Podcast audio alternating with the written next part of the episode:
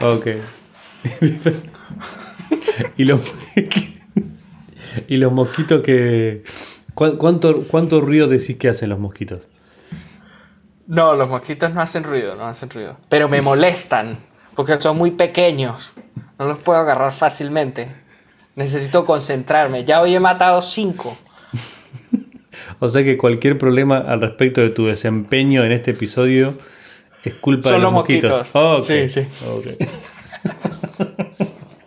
Hola, ¿qué tal a todos? Bienvenidos.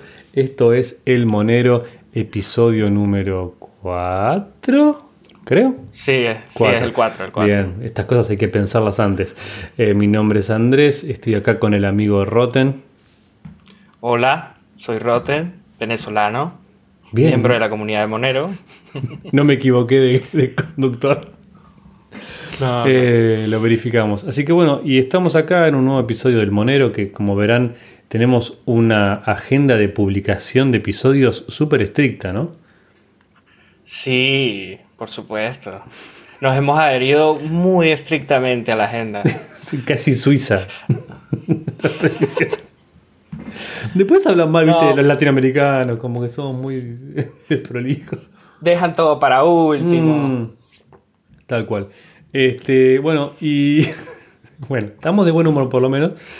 Eh, se nos ocurrió que era bueno grabar un episodio para, para hacerlo, para empezar, porque ¿por qué no? Y también para hablar de eh, esta última noticia, ¿se puede llegar a decir noticia?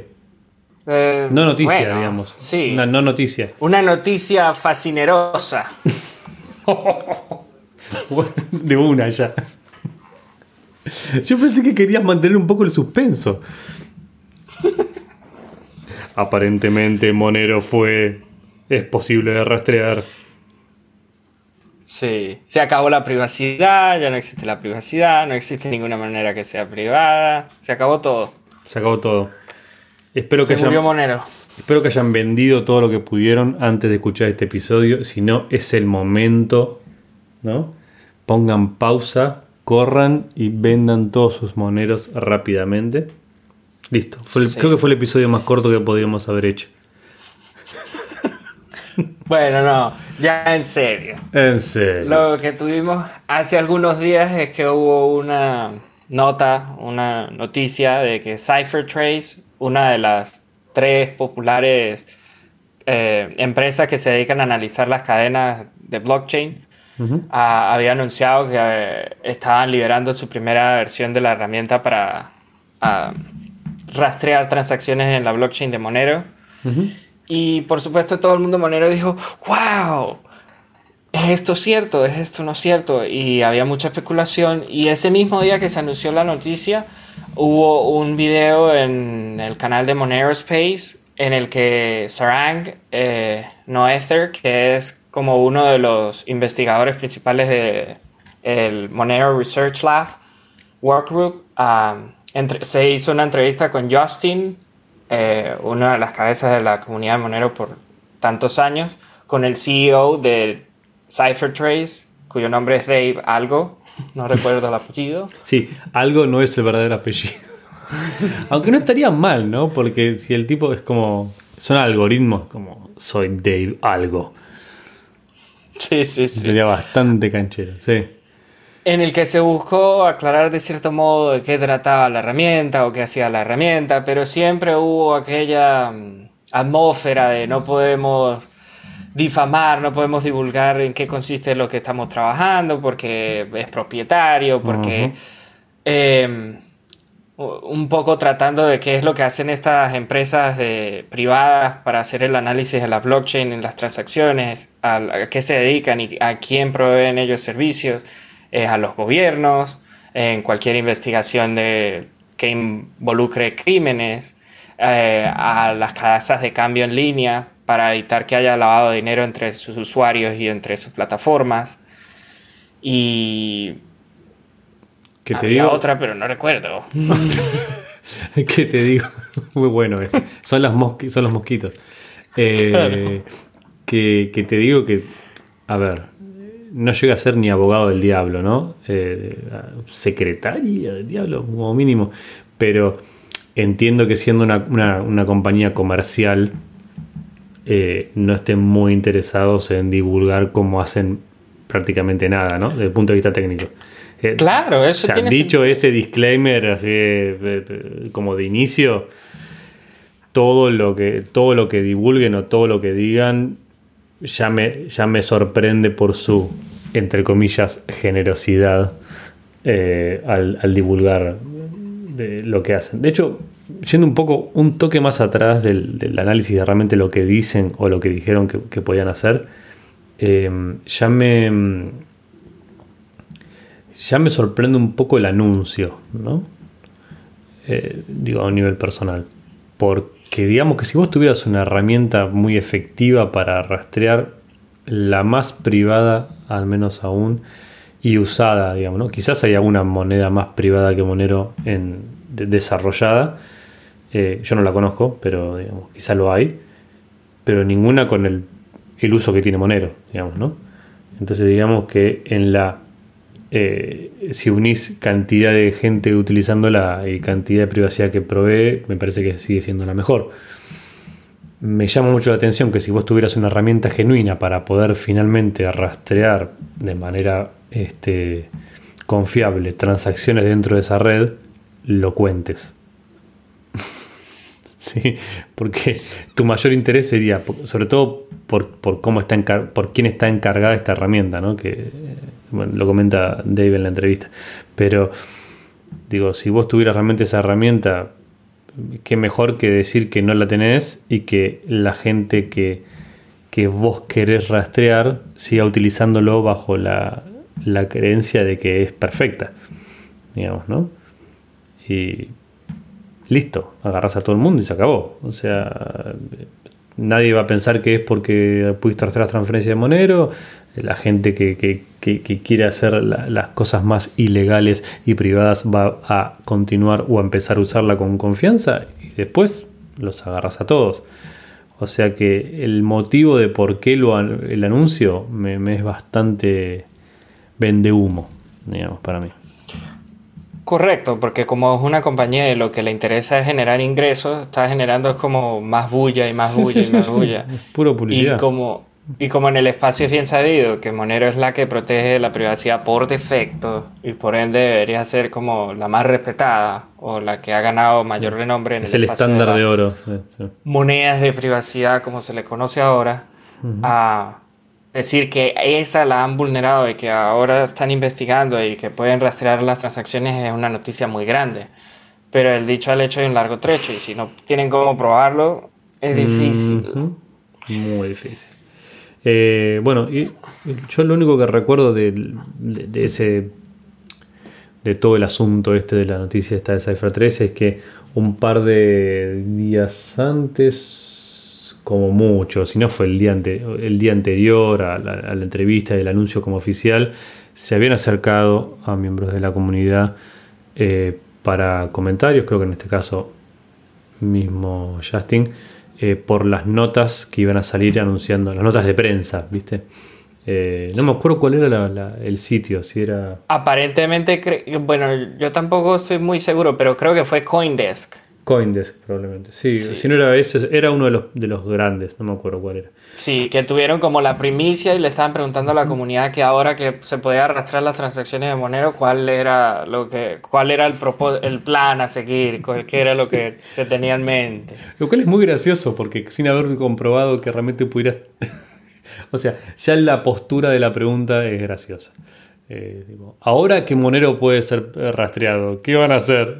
pero para, ¿quién demostró que puede ser rastreado?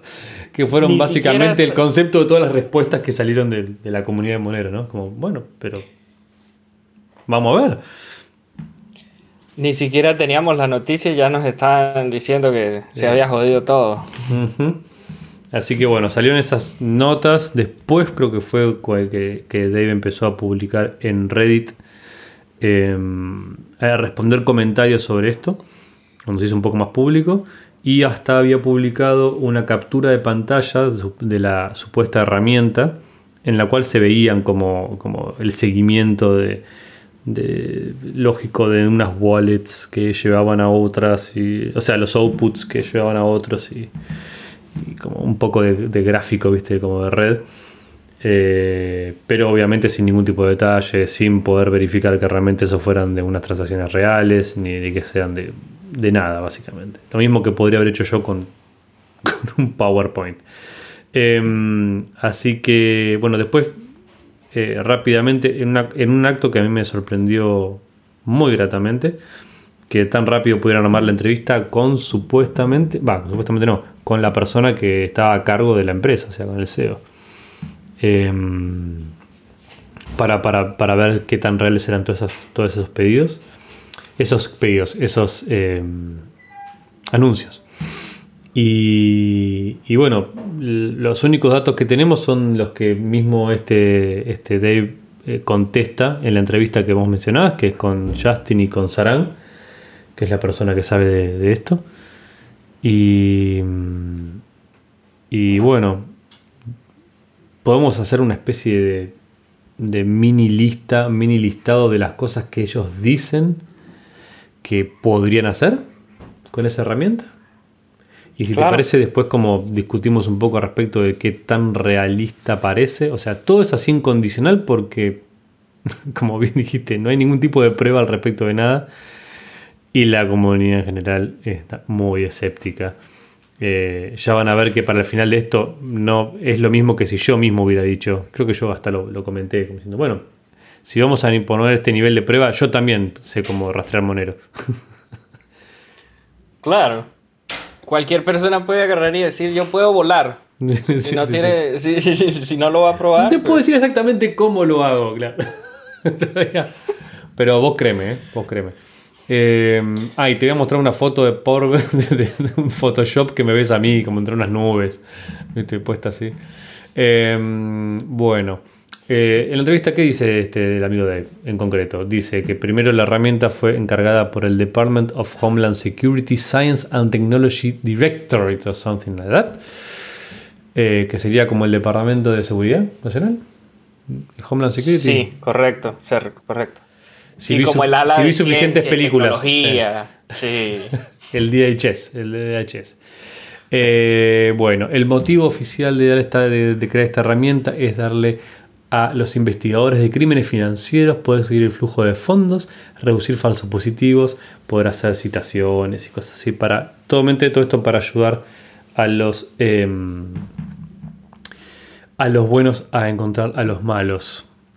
Es la primera versión de la herramienta. Sí, sí, sí, sí. Acá. Cada vez que ves que pongo este tono es las comillas aéreas que estoy haciendo infructuosamente, porque es un, es un podcast de audio solo si algún día tenemos la versión video, voy a, van a haber un montón de comillas en el aire, pero va en contra de nuestro ethos, ¿no? Correcto, correcto. Bien. O tenemos que grabarlo con unas máscaras muy sofisticadas. Creo que ya lo hablamos. Eh, quiero una máscara así, como mínimo de, de B de venganza, de, Guy Fox, como mínimo. De Anonymous. De Guaunero. Sí, de Guaunero, La moneda que llevamos todos en el corazón. Eh, prosiga, prosiga con la lista que era, ah, bueno, esto nada, es la primera versión de esta herramienta. Esta herramienta en particular, en un momento, yo explico, si, tienen la, si, entienden inglés, realmente vean la entrevista original porque eh, es por un lado educativa y por otro lado graciosa. Y no lo digo mañana condescendiente porque eh, tenés a Justin que, obviamente tiene mucha capacidad técnica y está muy acostumbrado a, a, hablar y a llevar adelante entrevistas y él mismo trabaja en compliance, así que este, no es que no sabe del tema. Y es Aran, que es uno de los desarrolladores. el cerebro. Cerebros detrás de los algoritmos que hacen posible todo esto. Con lo cual, mucho más gente calificada no podía haber para tenerla. Obviamente somos muy, muy poco este, imparciales, pero me parece que la actitud de tanto Justin como de Sarang en la entrevista fue impecable. Sarang un poco más, sí. súper profesional, un poco más mordaz, obviamente, porque, ¿cómo es? Porque justamente tenía el peso de técnicamente discutir si esto era posible o no. Así que le diga un poco más al hueso al amigo Dave, pero la verdad que me saco el sombrero. Yo creo que hubiera perdido los estribos mucho más temprano en la entrevista y hubiera dicho algo como el estilo de, pero me estás jodiendo, Dave. o sea que no tenés nada. Pero bueno, con mucho más altura eh, iba haciendo las preguntas a las cuales casi todas las, las preguntas que tenían algo de técnico o que realmente preguntaban, bueno, pero ¿cómo es que hacen lo que están haciendo? o se escudaba las pocas veces en el secreto profesional por una cuestión de, ¿cómo de empresa comercial, o decía, no soy el... Yo no soy el hombre de la matemática. Sí, sí, sí, no soy el math guy, no, soy el cerebrito. con lo cual, cualquier cosa era, bueno, bueno, ok. Pero ¿cómo es que ustedes dicen que pueden volar? Era, bueno, yo no soy el cerebrito, ¿eh? Eh, así que bueno, no tiene mucho, mucho sentido ahogar en eso. Pero cosas que decía, perdón, perdí cosas que decía que podía hacer esta herramienta, supuestamente que tiene un explorador visual, eh, puedes ver eh, como este, ¿cómo se diría en español? como el gráfico de la red. supuestamente la captura que posteó en RAID vendría a ser este explorador visual. Tiene, te permite eliminar los señuelos, que es parte de la forma en la cual Monero eh, te da anonimato. ¿no? Sí, porque... por defecto la red manda como... Pone en la línea como 11 transacciones en total, de las cuales una es suya y las otras 10 son transacciones que han pasado antes o que están pasando en ese momento, o lo que sea. Y de esa forma no se puede distinguir porque usted está viendo 11 transacciones que podrían ser las mismas y no puede saber. Esta herramienta supuestamente te permitiría eso. Eliminar los que no son suyos y determinar cuál realmente es el que se está gastando en ese preciso instante. Exactamente. Eliminar los señuelos, lo que usted está diciendo. vamos a ver. no, no, no, al contrario, por favor, interrumpí y da la explicación real, eh, siempre y cuando los mosquitos te lo permitan, de qué estoy diciendo. Eh, también, dice que, también dice que puede otorgar puntajes de probabilidad. Esta es como la parte clave de la entrevista para mí. Puntajes de probabilidad a los inputs y outputs de las transacciones. Eh, si vos pudieras asignar concretamente, ya sea un input o un output, podrías desanonimizar la transacción. Ahora, puntaje de probabilidad eh, ya estamos hablando de una cosa bastante más laxa. Eh, y tampoco está demostrado ni, siquiera pudieran hacer eso. También dice que permite asignar, em, que tiene bueno, esto ya no es importante, pero que tiene, pueden asignar etiquetas al nivel de riesgo de cada transacción y como que vos, si sos parte del low informe, o sea, de los, de, los, de los clientes básicamente de CypherTrace, podrías ver y puedes asignar, mm, esta me parece sospechosa y después seguir el rastro de dinero que va hacia o desde esa wallet. Varios, varios momentos durante la entrevista eh, hace referencia a wallets. En un momento Sarang pide la aclaración de qué se refiere con wallets, si son addresses, o sea, si son direcciones o no. Y eh, la respuesta, si no recuerdo mal, tenía que ver con que, bueno, ellos llaman wallets a grupos, ya pueden ser grupos de eh, wallets, lo que nosotros llamamos wallets, grupos de billeteras o grupos de monederos eh, que pueden pertenecer a la misma persona, o grupos de direcciones, de esas, o sea, que es una especie de comunidad de, identificación que ellos arman. Este, eso es básicamente todo lo que dice. Todo lo que dice. En varios momentos debe hacer referencia a la posibilidad de linkear Em, direcciones entre sí. Sarang pide eh, la, aclaración de si con estas direcciones se refiere, porque en Monero hay como dos tipos de direcciones, a las direcciones postas, las direcciones reales de, las billeteras, eh, o a las stealth addresses. No me acuerdo cómo lo estábamos traduciendo acá, stealth addresses. Uh, direcciones fantasmas. Bueno, no sé. Algo que suene muy, muy bueno. Como de, Direcciones cifradas. Sí, ponele. Direcciones cifradas. eh, en todos lados lo van a encontrar como stealth addresses. Eh, pero bueno, las que no, que no son eh, eh, linkeables, digamos, no son linkeables a la dirección original que las genera. Entonces, eh, no aclaró del todo, aclaró como que sí, o sea, como que entendía que esas no eran realmente linkeables para atrás a las direcciones originales, salió por la tangente. Y básicamente, en mi opinión, y ahora me interesa saber la tuya de, de esto, es que CipherTrace y estas empresas trabajan junto con, o sea, trabajan para, pero al mismo tiempo, cuando trabajan, por ejemplo, para exchanges, piden también información de los exchanges. Es parte de la condición de su, su utilización. sí, hay como un mutuo acuerdo de intercambiar información de lado y lado, claro. Entonces, mutuo acuerdo es la palabra que base... se arma como una base de datos gigantesca entre las autoridades, las casas de cambio, las empresas privadas que están trabajando para beneficio propio, eh, proveyendo información y deduciendo información con la data que ellos obtienen de las casas de cambio de, los gobiernos. Es un desastre. Bien. Entonces, se hace como un caldo y, todo el mundo sabe quién es quién. Exactamente. Cypher 3 supuestamente es el cerebro que se encarga de poder organizar, entender, analizar y hacer todo eso. No estoy hablando, no estoy hablando en general de su trabajo. Eh, le provee ese servicio a las casas de cambio, a los exchanges, que por ejemplo, si vos, en el caso de Bitcoin, por ejemplo, ¿no? Querés, eh, que es absolutamente transparente, querés mandar Bitcoin que fue producto de un eh, acto ilícito, por ejemplo, un ransomware, ¿no? Vamos vamos a inventar un caso concreto. Pedís un ransomware, te pagan en Bitcoin, querés llevarlo a la casa de cambio para cambiarlo por otra y sacar dinero.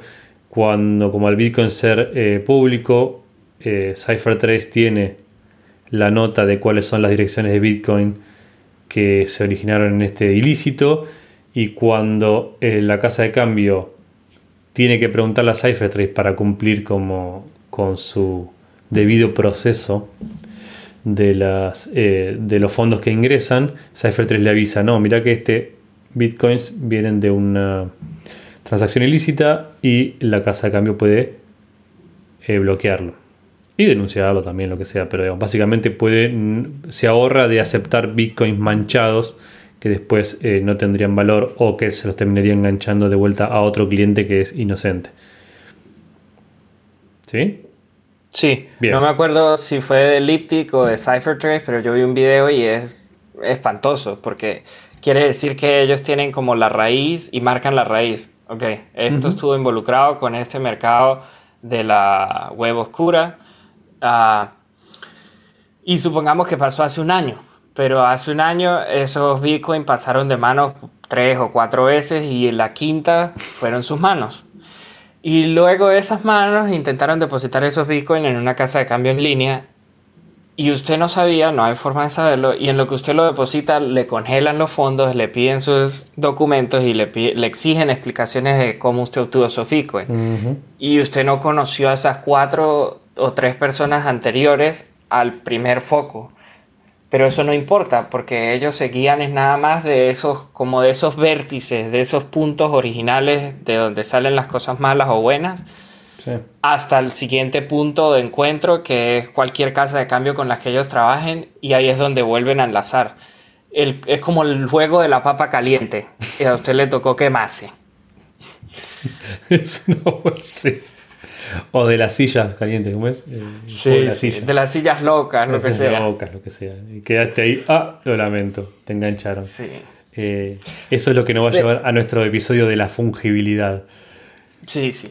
Pero, pero bueno, no, nos salimos un poquito del tema. Ah, bueno, pero es, importante para entenderlo. Eh, que, básicamente eso. Entonces, Cypher lo que, lo que dice poder hacer en caso monero es proveer a las casas de cambio y todas esas cosas también como con las probabilidades de, que ese, de que esos fondos hayan tenido que ver en algún momento con alguna transacción ilícita. ¿sí? Ahora, hubo una pregunta muy concreta, que esta es la, la, más útil de todas para mí, de la entrevista, que fue Sarán preguntándole, bueno, pero esto me estás hablando de que es una probabilidad, o sea, ¿es un análisis heurístico o es determinista? ¿no? O sea, vos puedes hacer, correr tu super maquinola y decirme, sí, puedo certificar que estos fondos no. Y la respuesta fue, no, es probabilidad.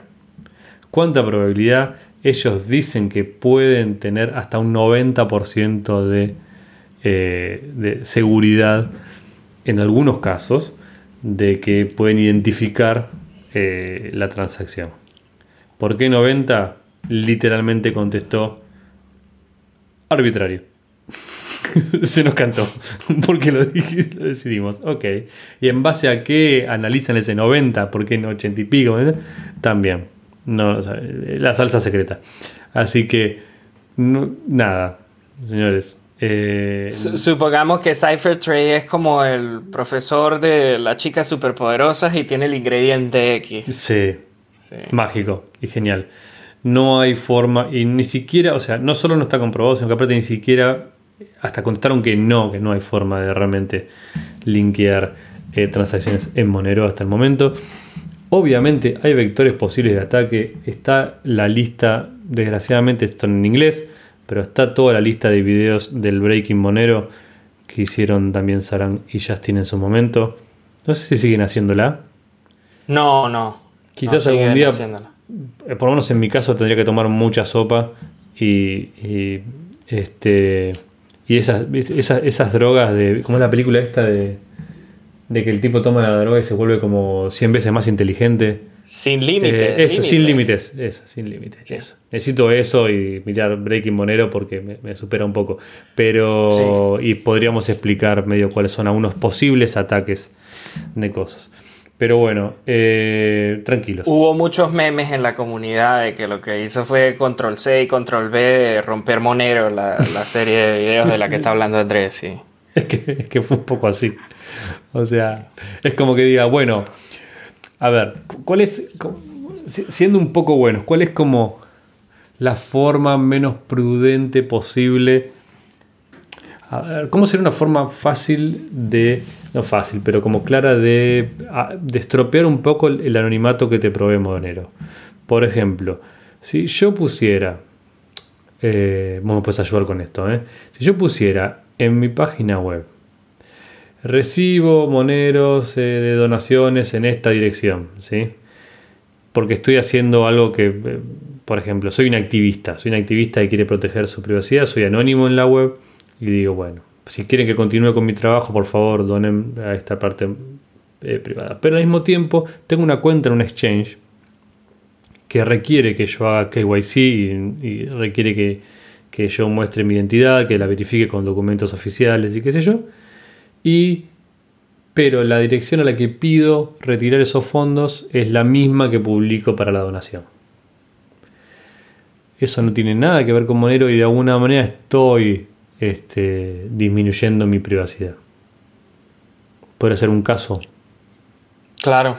CipherTrace en ese caso tendría los datos que tiene del exchange y podría decirle a, a una entidad, bueno, miren que estoy viendo que hay una asociación posible entre esta cuenta que pide, por lo tanto la identidad de esta persona privada que está pidiendo donaciones privadas podría ser esta en base a los datos que tengo en el exchange. Por ejemplo. Sin embargo, igual no puede, no puede rastrear las transacciones internas de esa wallet. Cosa que es buena. Pero igual, se enlaza la identidad. Se enlaza la identidad. Eh, es el mismo principio que se usa en Bitcoin, no usar las mismas direcciones dos veces, siempre estar generando nuevas direcciones. Y Monero tiene algo muy bueno, que no necesariamente tiene que dar usted la, la dirección madre, por decirlo así, sino que existen subdirecciones y usted puede generar tantas como le dé la gana. Sí, de hecho es, aconsejable que no den la dirección madre. Nunca. bueno, no sé si nunca. Igual incluso esa está protegida, digamos. Como lo bueno de Monero es que por defecto es difícil estropearlo, digamos, ¿no? Es difícil hacerlo mal. Eh, pero bueno, es como práctica común. Como no usar el mismo dirección de correo en dos lados y ese tipo de cosas. Em, así que se me falta algo. Hay un, hay un último punto en la lista que quisiera que usted dijera. ah, ah bueno, mira, esto tiene que ver, dos, dos cosas faltan. Em, esto no me lo acuerdo bien, tenía que haber hecho nuestra investigación más seriamente, Roten. Pero me parece que uno de los comentarios que leí al respecto es que justo el anuncio de esta herramienta es el, fue el día que según su contrato en el Departamento de Inteligencia se vencía el contrato, o sea, se cumplía el plazo del contrato original para el cual tenían que producir esta herramienta. Claro, se agotaron todo el tiempo copiando y pegando y anunciaron que tuvieron ya recibieron ya sus fondos, se hizo el desarrollo. Esto realmente habría que rechequearlo. Me acuerdo del comentario de lo que fue la frenesí de esos días y que incluso estaba público, creo, porque al ser un contrato de defensa, obviamente no tiene los detalles, pero sí estaba público para verlo y veías el monto, que era, no sé, que era un millón y pico de dólares. la verdad que no me acuerdo cuánto era el monto, pero que justo la fecha en el cual se, cedía, se, terminaba ese contrato y obviamente se podía como, como prorrogar o hacer de vuelta a otro, era, coincidía con la fecha de la publicación del, artículo. Así que eso sería un buen incentivo para, para tratar de hacer voz pública de que sí, que lo lograron y qué sé yo. Em, pero bueno, eh, creo que la, la último punto que vos referías era el tema del CoinJoin y eso que, en los últimos días o últimos par de semanas hubo mucho. Creo hubo un tema también con Wasabi. Em, y con Samurai con Samurai, que casi coincidió. Creo que el de Wasabi, hasta donde yo entiendo, fue peor. ¿Querés contar un poco de eso? O? No sé, muy bien. Eh, entre, esas, entre esas dos carteras de Bitcoin siempre ha habido mucho beef, mucha pelea. Sí. Este, hubo también dos entrevistas en el canal nuevo de Monero Space Suscríbanse si no lo hicieron, que es muy interesante. Con ambos, con, no al mismo tiempo, ¿no? Dos entrevistas por separado con el desarrollador, uno de los desarrolladores de Wasabi y uno de, de Samurai, que tiene distintos modelos de CoinJoin, de mezcla de, de cosas. Hasta donde yo entendí, eh, más que nada, la noticia vino porque hubo bastantes, como dichos, cruzados, pero como que la, el modelo de Wasabi fue el que fue vulnerado y mostró que tenía problemas serios. Desde hace rato. Mm. Eh, pero bueno, lo, que venía al, respecto del tema este con lo que pasó con, el amigo Dave de CypherTrace es que eh, alguna de las, de los, de las eh, cosas que, él dice poder hacer con esta herramienta tiene que ver con, con justamente con poder, poder elegir, poder, poder decir cuál de estos, de estos de estas eh, outputs son señuelos y cuál es, cuál es el genuino, ¿no? en, el anillo, en el ring signature de Monero, en el anillo que se hace de transacción, transacción, poder decir cuáles son el verdadero y cuál es el falso. El tema está en la mayoría de los coin joins, digamos, de alguna manera es un mixer, Monero casi automático, corregime si me equivoco, pero la gran diferencia es que cuando vos haces un CoinJoin, ya sea en el caso de Wasabi o el que tiene mm, Samurai, que no cómo se llama, si es Whirlpool o eso es otra cosa. Whirlpool y Stonewall, son varios. hacen varias cosas. Vos estás eh, a propósito aceptando, o sea, es una cosa, es un acto voluntario, ¿sí? Entonces, es el famoso, es uno de los famosos problemas con los CoinJoins, que es para que ya es sospechoso el hecho de que lo hagas. o sea, es más caro hacer un CoinJoin que mandar una transacción normal. Entonces, las personas que tienen o son fanáticos de la privacidad, en cuyo caso usarían Monero, no usarían Bitcoin, eh, aprovecho para hacer propaganda, o eh, tienen algo que esconder. Así que ya el solo el hecho de, de ser participar de un CoinJoin te hace un poco sospechoso. En el caso de Monero, al esto ser parte del protocolo y ser involuntario, o sea, de manera pseudo aleatoria, no es totalmente aleatoria, pero pseudo aleatoria, va eligiendo los señuelos que va a usar cuando la wallet arma la nueva transacción. Eh, otras transacciones, incluso aquellas transacciones que son parte capaz de un acto ilícito, podrían haber agarrado tus eh, transacciones como señuelo. Entonces, el hecho de que vos aparezcas en un, análisis como el que está alegando Cypher3 de poder hacer, en transacciones que ellos tienen como etiquetadas como malas, eh, mm, no tiene sentido porque cualquier falso positivo, en este caso sería. sí, claro. Cualquier falso positivo eh, te pondría a vos, pondría a cualquiera de esos otros 10, en este caso 10 eh, señuelos, en la misma categoría que uno, que uno malo. y al ser involuntarios, menos sentido tiene todavía porque es algo que hace automáticamente la red. eh, y como encima todas las transacciones en Monero obligatoriamente tienen que hacerlo, de vuelta, todavía menos sentido tiene ese análisis. Más o menos me sí. Sí, sí, puede generar muchos falsos positivos. No, no, tiene sentido, tiene sentido. Al menos para mí, no sé para los que nos escuchan. Ah, no me importa lo que escuchan. sí, el resumen es que Bitcoin es, es voluntario, es activo, es cuando ellos seleccionan hacerlo y en Monero es por defecto, la red lo hace por sí mismo, usted no se tiene que preocupar nada. Privacidad como debería ser. Claro. Ah. Entonces ni siquiera el hecho de poder señalar que alguien quiso hacer un mix de monedas tiene sentido, a eso me refiero, porque todos lo hacen los que usan Monero, es, automático. Es mucho más difícil descifrar, es mucho más difícil hacer las probabilidades que ellos dicen que están armando y es mucho más difícil eh, enlazar la, data que tienen que foránea a la cadena de bloques de Monero, que es la data que ellos mismos ya tienen de los gobiernos, lo que ya hemos hablado. Ah, Ojo, vale acotar que es la versión 1 de la herramienta. Apenas están empezando, entre comillas, y pueden haber muchas mejoras o pueden mostrar cómo lo hacen. En la entrevista hubo mucha como actitud de que ellos querían colaborar con la comunidad de Monero y mejorarlo pero eso dentro de la comunidad se tolera como que es muy hipócrita porque... Sí, no entiendo, realmente no... A ellos no les conviene que nosotros mejoremos, a ellos les conviene que haya vulnerabilidades para que su negocio sea próspero, para que... Sí, sí, sí. Fue muy raro, esa frase fue muy rara.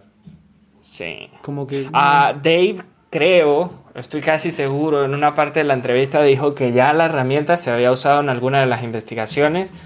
Pero el mismo sentimiento, no hay ninguna prueba, hasta ahora no se sabe de nadie que haya ido a prisión y que haya usado Monero y lo hayan rastreado, ver para creer.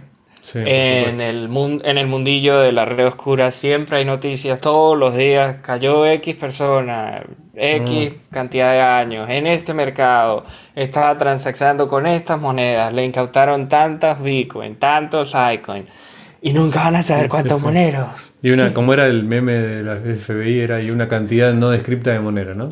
Correcto, correcto. Una cantidad no específica de monero.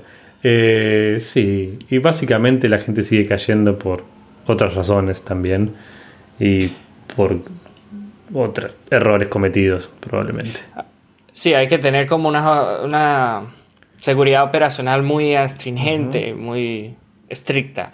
Eh, Por supuesto, siempre, perdón, disculpa, pero siempre Tranquilo. con la mayor humildad posible. O sea, nadie está diciendo acá que Monero sea perfecto, ni que sea lo que sea, solamente, como siempre se dice, que la privacidad es algo que es un objetivo, un objetivo a perseguir, no una meta a alcanzar, ¿no? Digamos, es un camino. Eh, Monero es cada vez, con cada fork se hace mejor y probablemente sus enemigos eh, también. Y es cuestión de ir ganando esa carrera nomás, pero no, nunca va a terminar, digamos, no es un, nunca hay un trabajo terminado, creo que hasta mismo Fluffy Bonnie varias veces dijo eso en entrevistas. Eh, no hay momento en el cual te puedas sentar y decir, listo, este, conseguimos la privacidad perfecta y nos sentamos a dormir. Eh, privacidad perfecta sería inusable. no podrías, ni, no ni utilizarlo para nada. Eso es un gran meme. Si quieres estar bien privado, no use ninguna tecnología, métase en una cueva y no salga más nunca. Así es. Ah, no sé si ya deberíamos ir cerrando el episodio, no sé si ya le parece suficiente o si tiene algunas otras ideas que discutir. No, para nada. Vamos a ir viendo ah, cómo era, era la idea de este episodio, era justamente eh, porque con mucha rapidez, me gustó que con mucha rapidez salió mucha información y esta entrevista y qué sé yo. Eh, y respuestas muy calificadas de gente mucho más inteligente que nosotros para explicar por qué estos, estos eh, anuncios no tenían mucho sentido. Pero se nos puede haber escapado alguna, pero la gran mayoría era toda en inglés. Y bueno, si hay mucha gente que escuchará este podcast porque le gusta, igual sabe inglés, pero hay gente que probablemente no. Entonces queríamos darle un, un poco de ayuda a, a un que otro titular que pueda haber salido ahí suelto este, y darle contexto.